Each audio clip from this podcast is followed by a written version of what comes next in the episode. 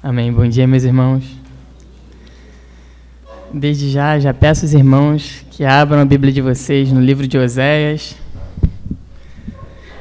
Hoje sim daremos início à exposição desse livro. Quando eu tive a oportunidade de ministrar a palavra aqui pela primeira vez, eu abri em Oséias, mas eu só li o início, né? Teve até um irmão que falou: pô, você me enganou, você nem falou sobre Oséias. Mas espero que os irmãos se lembrem da minha primeira mensagem, a qual trouxe à memória a necessidade da gente estar olhando para esse livro, o livro do profeta, dos profetas, né, como um todo. Como esses livros têm a nos ensinar, a nos exortar, que eles são palavra de Deus, assim como as demais escrituras. Então, que a gente possa ler. Hoje a gente vai ficar do verso 1 até o verso 5. Vamos fazer a leitura? Oséias, capítulo 1, verso 1 até o verso 5. E diz assim: Palavra do Senhor que veio a Oséias, filho de Beeri, durante o reinado de Uzias, Jotão, Acais e Ezequias, reis de Judá, e de Jeroboão, filho de Jeoás, rei de Israel. Quando o Senhor começou a falar por meio de Oséias, disse-lhe: Vá, toma uma mulher adúltera e filhos da infidelidade, porque a nação é culpada do mais vergonhoso adultério por afastar-se do Senhor. Por isso, ele se casou com Gomer, filha de Diblaim. Ela engravidou e lhe deu um filho. Então o Senhor disse a Oséias: Dê-lhe o nome de Jezreel, porque logo castigarei a dinastia de Jeú por causa do massacre ocorrido em Jezreel e darei fim ao reino de Israel. Naquele dia quebrarei o arco de Israel no vale de Israel. Vamos orar? Senhor Deus, obrigado, Senhor, pela tua palavra, Senhor. E eu te peço, Senhor, ilumina o nosso coração, ilumina a nossa mente, Senhor, para que a gente venha entender, ó Deus, aquilo que acabamos de ler, ó Pai. Que o Senhor possa me usar, ó Deus, para que eu possa mostrar a minha amada igreja, aquilo que o Senhor está dizendo aqui nessa palavra, Deus. Abra o nosso coração, ó Deus, por favor. É isso que eu te oro e te agradeço em nome de Jesus. Amém. Então, meus irmãos, eu vou ficar nesses cinco versos e eu queria trazer três temas para a gente pensar. Domingo de manhã é um domingo onde a palavra ela é mais curta, com o objetivo da gente refletir na mensagem de Deus. Então, eu queria que vocês ficassem com três temas na mente e de, dentre esses cinco versículos, eu vou expor aquilo que está acontecendo, aquilo que está acontecendo no contexto de Oséias, no que está acontecendo ali, e dentro disso a gente vai refletir dentro desses te três temas. O primeiro tema é que Deus fala de muitas formas. Isso é um tema extremamente importante para a gente pensar nos dias de hoje, porque infelizmente a gente acaba colocando Deus dentro de uma caixinha. A gente reduz a Deus dizendo que ele só vai falar de determinada maneira. E às vezes Deus quer falar de uma outra maneira e a gente não quer ouvir, porque Deus tem que falar assim. E se Deus não falar assim, eu não vou ouvir. Então, o primeiro tema para a gente refletir nessa manhã é que Deus fala de diversas maneiras. A gente não pode reduzir a Deus a algo que a gente pensa. O segundo tema é a gente entender o que é um profeta. A gente precisa refletir hoje, porque infelizmente, se eu perguntar em muitas igrejas quem quer ser profeta, muitos vão levantar a mão e falar: "Eu quero ser profeta. Eu quero ser profeta do Senhor". Mas vocês sabem o que é ser um profeta? A gente está lendo o livro de um profeta, a gente está lendo um livro de um homem que cumpre esse ofício. E a gente vai ver que não é nada fácil.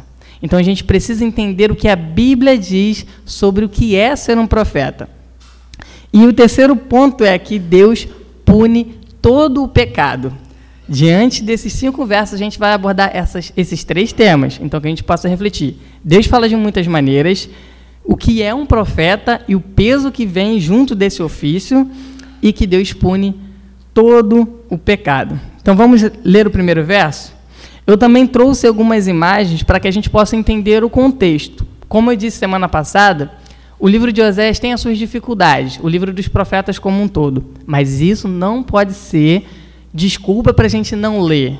Porque eu disse na minha primeira mensagem, nós temos que ler a Bíblia com o coração. É lendo as Escrituras que Deus aquece o nosso coração e a gente sente a presença do Nazareno. Então, que a gente possa olhar esses versos. Tem uma imagem aí. Eu vou ler o primeiro verso e eu vou explicar alguma coisa para vocês. Primeiro verso diz: Palavra do Senhor que veio a Oséias, filho de Beeri, durante os reinados de Uzias, Jotão, Acais e Ezequias, reis de Judá, e de Jeroboão, filho de Jeoás, rei de Israel. Ju, coloca a primeira imagem aí.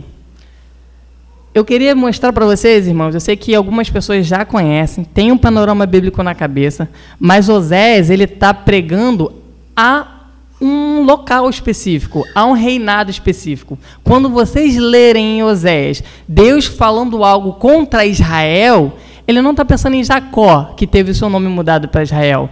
Ele está pensando naquela parte azul do reinado.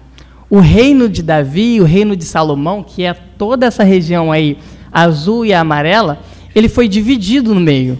Foi dividido, então ficou o reino do norte, com as dez tribos de Israel, e o reino do sul, com Judá e a tribo de Benjamim. Então, toda vez que vocês verem no livro de Oséias, então Judá, por que você fez isso, Judá?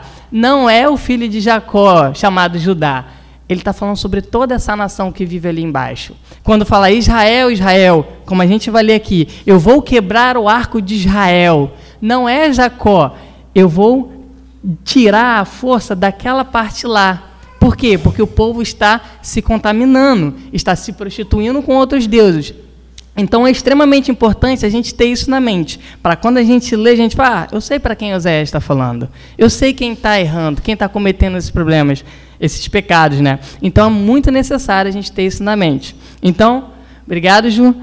Então o primeiro verso fala isso. A palavra do Senhor veio a Oséias, filho de Beeri, e Oséias vai profetizar contra o reino do norte. Ele vai profetizar contra aquela parte azul que eu mostrei lá.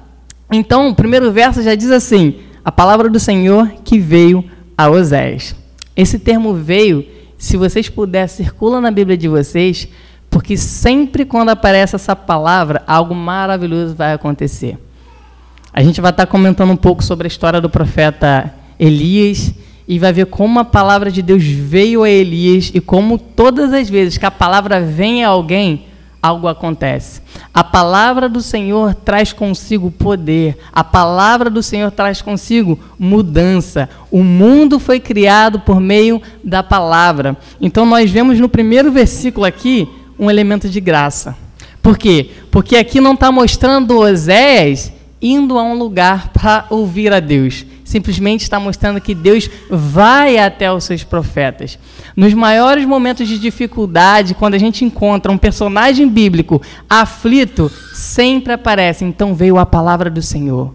E aí algo extraordinário acontece. Então, quando a gente lê esse primeiro versículo, que a palavra do Senhor veio a Osés, a gente tem que pensar que bom que a palavra do Senhor veio a Osés. Que bom que a palavra do Senhor vem até nós.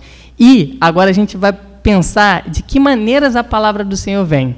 Por quê? Porque a palavra do Senhor veio a Oséias de uma forma muito diferente.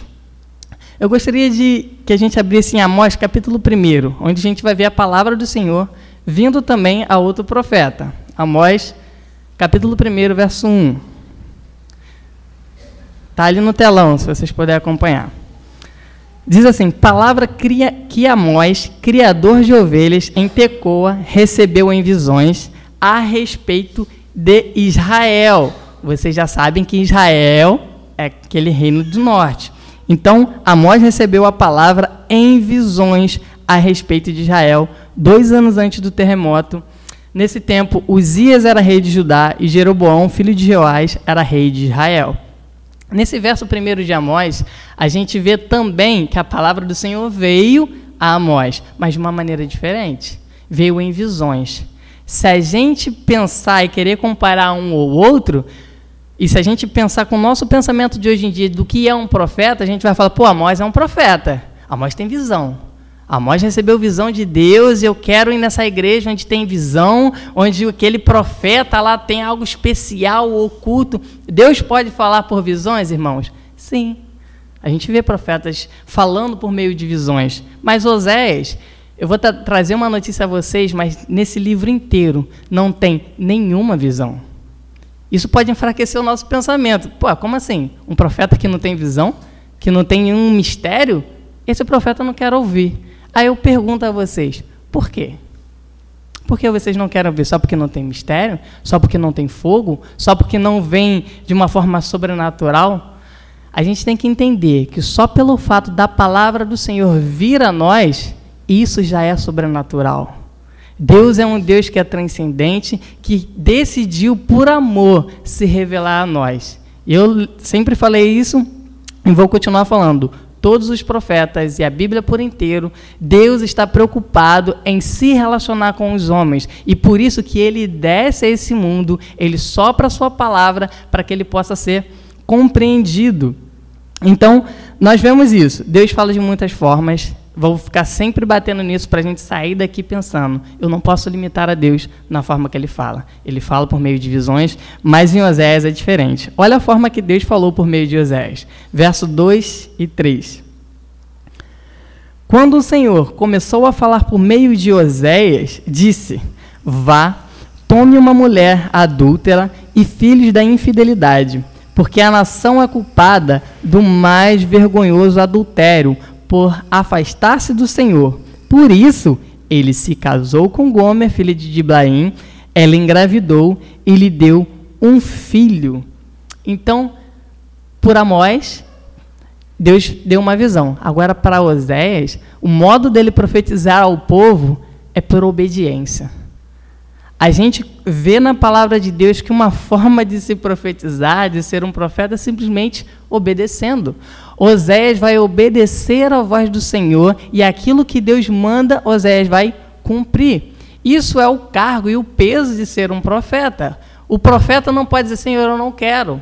Por mais que alguns façam isso, no fim de tudo, eles acabam cumprindo. A gente vê quando Deus chama Jonas, fala, vá lá prega para Nínive. Jonas tenta fugir, mas não adianta. Quando Deus aparece para Jeremias e fala, Senhor, não dá, não estou preparado. Isaías fala: Eu sou homem de lábios impuros. Mas o que acontece com todos eles? Eles pregam. Quando alguém é profeta, meus irmãos, existe um peso sobre isso. E a palavra do Senhor vai ser cumprida através dele. Por isso que a gente tem que pensar muito bem no segundo ponto que eu quero trazer reflexão sobre o que é ser um profeta e qual é o peso que isso traz. Porque, como eu disse, na nossa visão, os profetas que a gente conhece hoje em dia é aqueles que fazem barulho. Essa é a grande realidade. O profeta que a gente vê em Facebook é, é cada coisa que às vezes a gente fica constrangido. Constrangido mesmo de pessoas achando que ser profeta é ficar pulando, é ficar rodando, é ficar falando o Senhor me disse, eis que te digo, isso não é ser profeta, meu irmão. Não aquilo que a Bíblia diz. Então a gente precisa olhar para as Escrituras e pensar: o que é um profeta?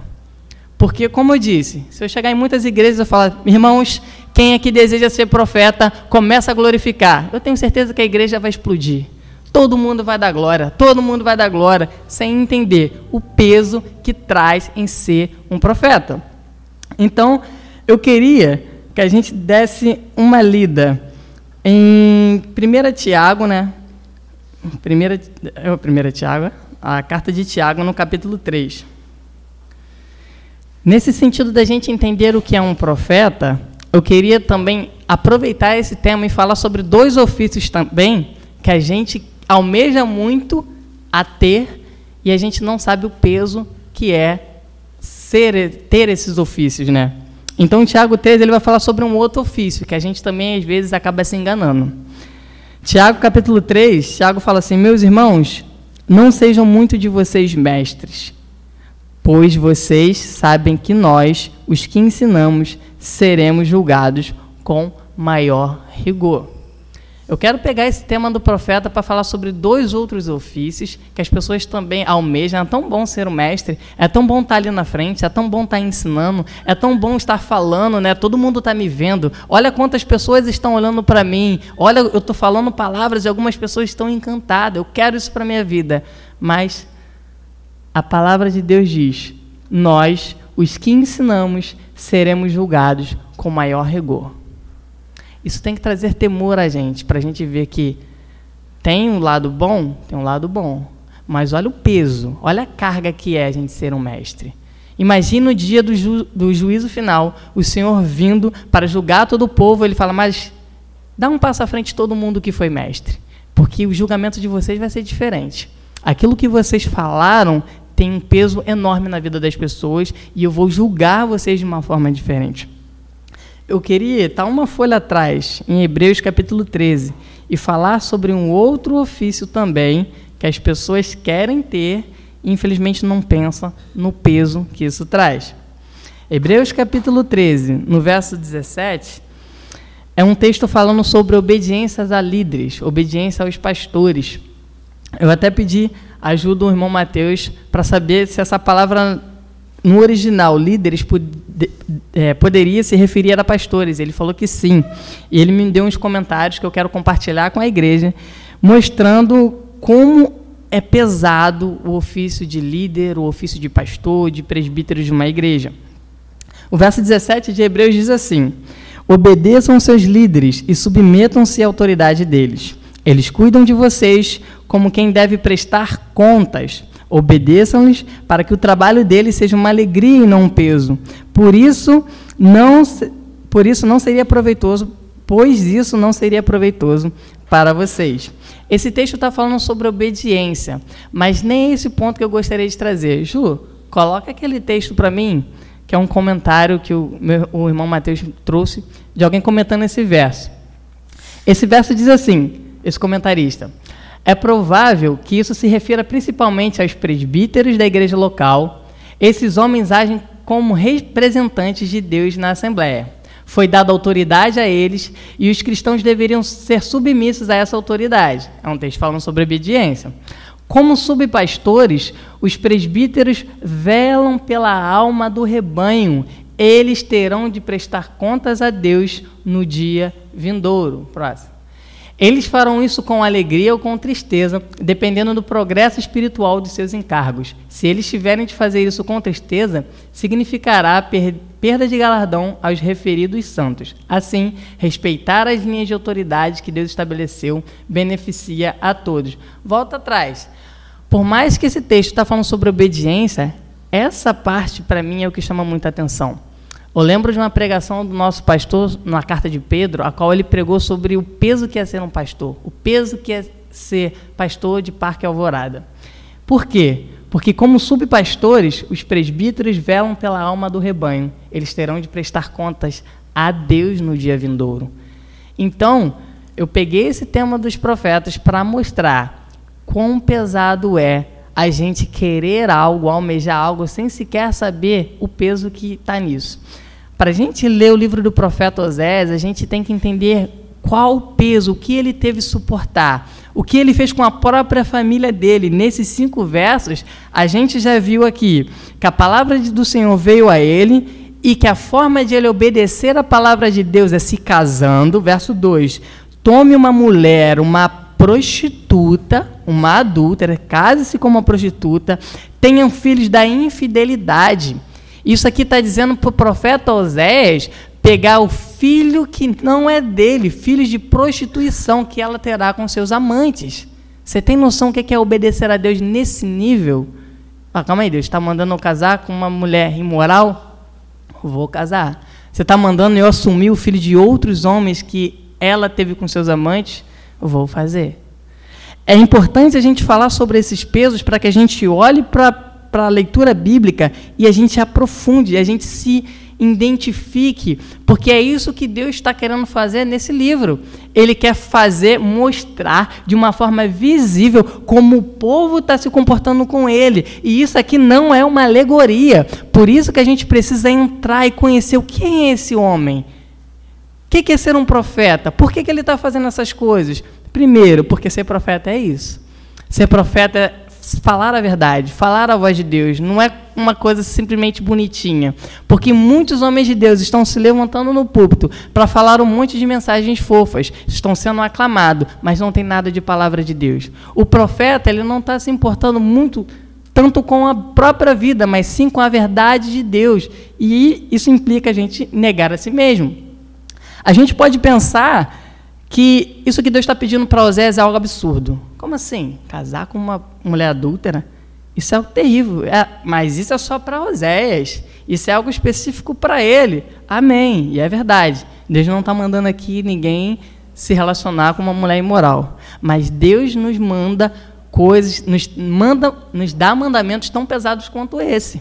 Amar a Deus, a Jesus, acima do próprio amor aos filhos, ao pai, à mãe, isso é algo muito pesado. Dar comida, alimentar os nossos inimigos, isso é muito pesado. Perdoar 70 vezes 7, isso é muito pesado. E a gente acha que não, mas José é só para ele. Mas os outros mandamentos é para a gente. E ser cristão, ter a mensagem de Deus, significa isso. A gente negar a nós mesmos e fazer a vontade de Deus. Então vamos dar uma caminhada um pouquinho mais. Eu falei sobre os mestres, eu falei sobre os pastores, sobre o peso, e eu queria levar vocês lá em 1 Reis, capítulo 19, para a gente entender um pouquinho da vida de um outro profeta. Esse outro profeta é Elias. E isso que eu vou ler agora, irmãos, tem tudo a ver com Osés. Pode ficar tranquilo que a gente não está fugindo desses cinco versículos aqui de Osés. 1 Reis, capítulo 19. Eu não vou ler o texto todo, porque a gente não tem tempo, mas eu vou contextualizar aqui o que está acontecendo. No capítulo 18, essa história de Elias é extremamente famosa. Por quê? Porque Elias venceu todos os profetas de Baal. Ele fez chover fogo dos céus. Ele destruiu todos os, o, os altares de Baal. Ele matou todos os profetas de Baal. Elias é um grande profeta. Todo mundo conhece a vida de Elias por conta disso. Mas no capítulo 19, meus irmãos, Elias entra em depressão. Acais conta para sua esposa Jezabel tudo o que Elias fez, como matou os seus profetas. E ela falou: amanhã esse cara está morto. Eu vou correr atrás dele, certamente amanhã eu vou matar ele. Elias, esse cara poderoso que fez fogo cair dos céus, teve medo e quis fugir para preservar a sua vida. Ele se escondeu, chegou perto de uma caverna e ali orou a Deus. E a oração dele é: Senhor, me fortaleça porque eu vou lutar contra os profetas de Baal e ninguém vai me vencer. Essa foi a oração de Elias, né? Não. A oração dele está no 19, verso 4. Ele fala o seguinte para Deus: Já te viu bastante, Senhor. Tira a minha vida. Não sou melhor do que os meus antepassados depois se deitou debaixo da árvore e dormiu. O profeta pediu a morte. Falou: Não aguento mais. Eu vou ficar deitado e vou dormir. Os teólogos de hoje em dia falam que ele teve uma depressão. É um termo anacrônico, na época esse termo não existia, mas esse é o, o estado de Elias ali. Como assim? Um profeta poderoso, das palavras de Deus, depressivo? Vai fazer fogo decreta, dá glória, renova, não fica batido, levanta. É assim? Não é isso que a palavra de Deus nos ensina. É por isso que a gente precisa entender o que é ser um profeta pela palavra de Deus. Elias é vaso de barro, como o nosso pastor pregou, sobre a vida de Elias. É um homem poderoso, mas é ser humano. Um ser humano que tem seus medos, um ser humano que tem seus anseios, e nesse momento aqui ele pediu a morte. Eu não estou aguentando, estou com medo. Ele é um ser humano. Um profeta é um ser humano. Um ser humano que obedece a palavra de Deus e que é fiel à voz de Deus. Então, continua esse, esse contexto. Elias está desesperado, desesperado. E aí entra naquilo que a gente falou de novo no primeiro tópico, que Deus fala de muitas formas. Elias vai para uma caverna. O Senhor vai lá, manda um anjo, alimenta ele. Ele dorme de novo. Significa que não é no outro dia que eu estou bem. O anjo vai, alimenta ele mais uma vez, e o anjo. E, e aí tem no, no, verso 9, a parte B, um trecho que eu só vou comentar porque eu circulei aqui também. Porque quando Elias estava no pior fase da vida dele, verso 9 na parte B, uh, diz assim: Ali entrou numa caverna e passou a noite, e a palavra do Senhor veio a ele. A palavra do Senhor veio mais uma vez a um profeta. Quando o profeta estava no momento angustiado, triste. E o que aconteceu? Deus ele vai falar para o profeta o seguinte: vale para o monte que eu vou aparecer a você. Fica atento, porque eu vou falar com você. E aí, o texto diz, é um texto bem famoso também, que diz que veio um fortíssimo vento, no verso 11 do capítulo 19. Então veio um fortíssimo vento que separou os montes e esmigalhou as rochas diante do Senhor. Mas o Senhor não estava no vento. Depois veio, depois do vento houve um terremoto, mas o Senhor não estava no terremoto. Depois do terremoto houve um fogo. Agora Deus está, né?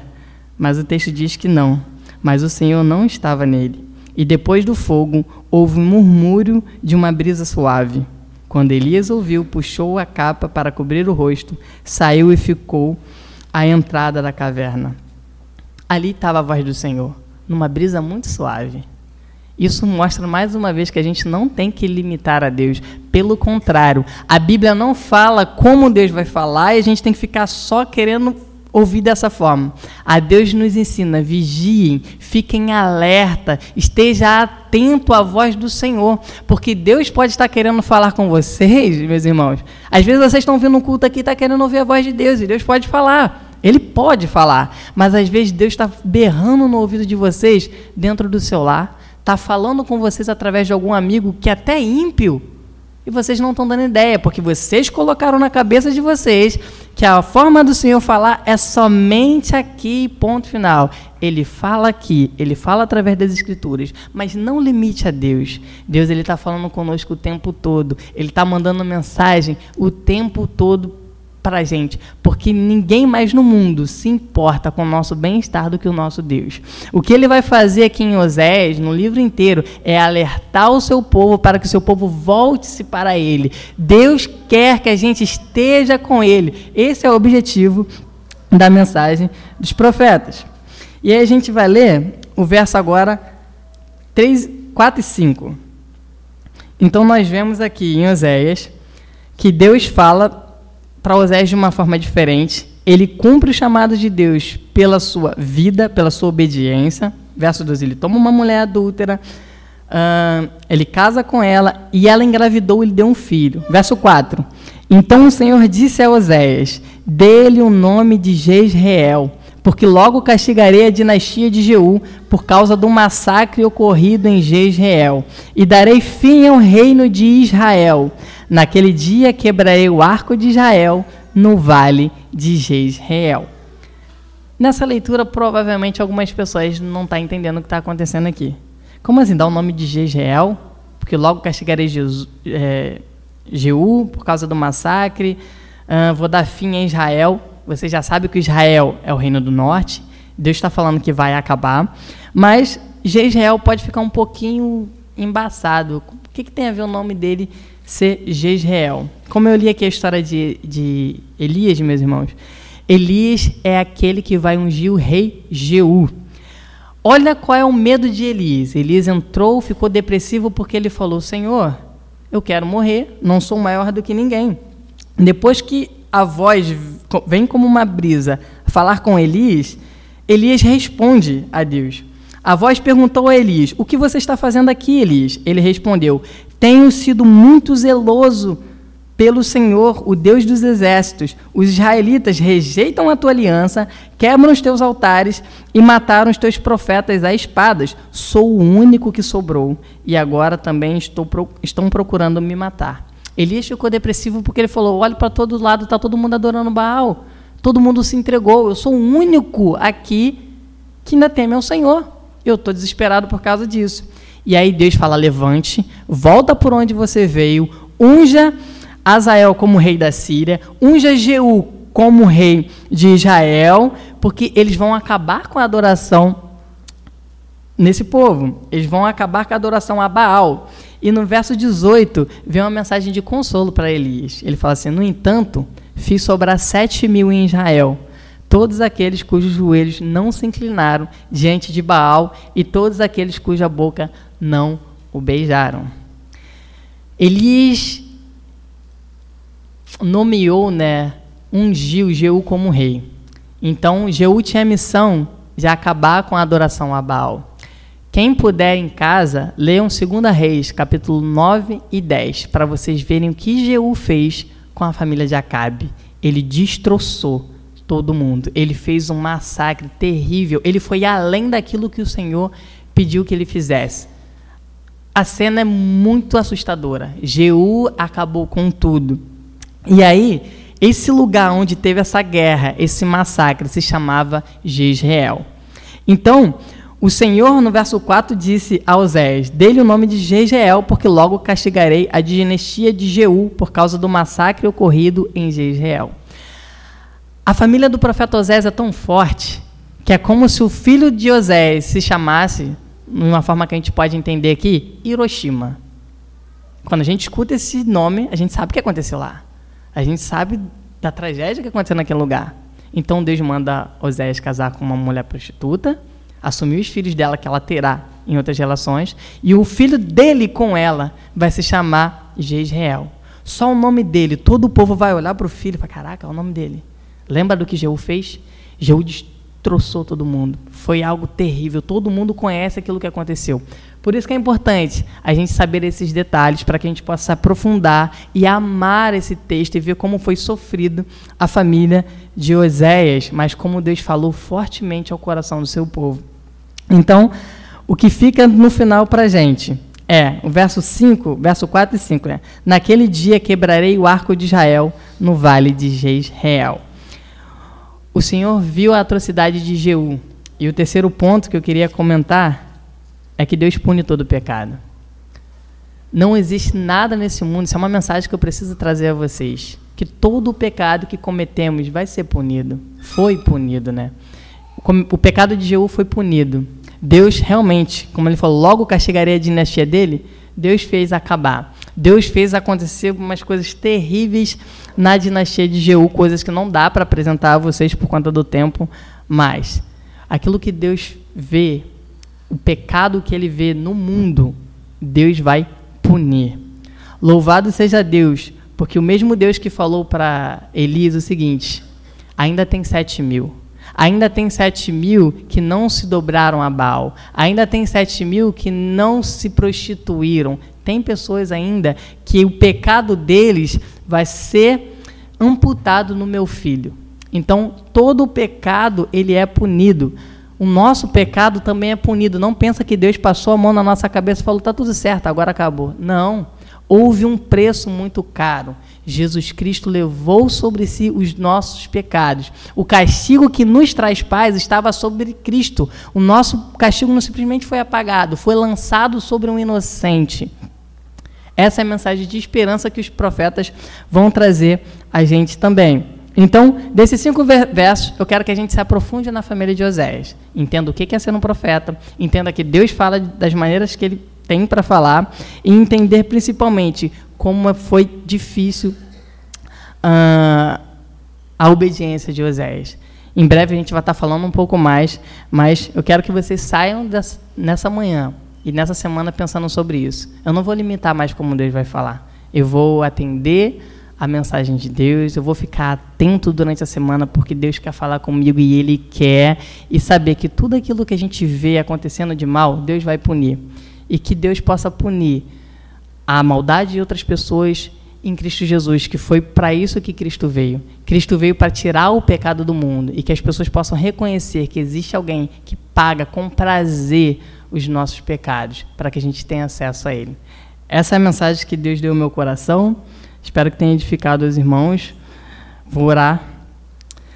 Senhor Deus, obrigado, Senhor, por essa mensagem, Senhor. Eu te agradeço, Senhor, porque tem muitas coisas aqui, ó Deus, reveladas na tua palavra para o nosso cuidado, Senhor. Senhor, obrigado, porque a tua palavra já é um ato de amor, Senhor, é um ato de misericórdia. O Senhor não precisava falar conosco, Senhor, mas o Senhor escolheu métodos e meios para falar nós, Deus.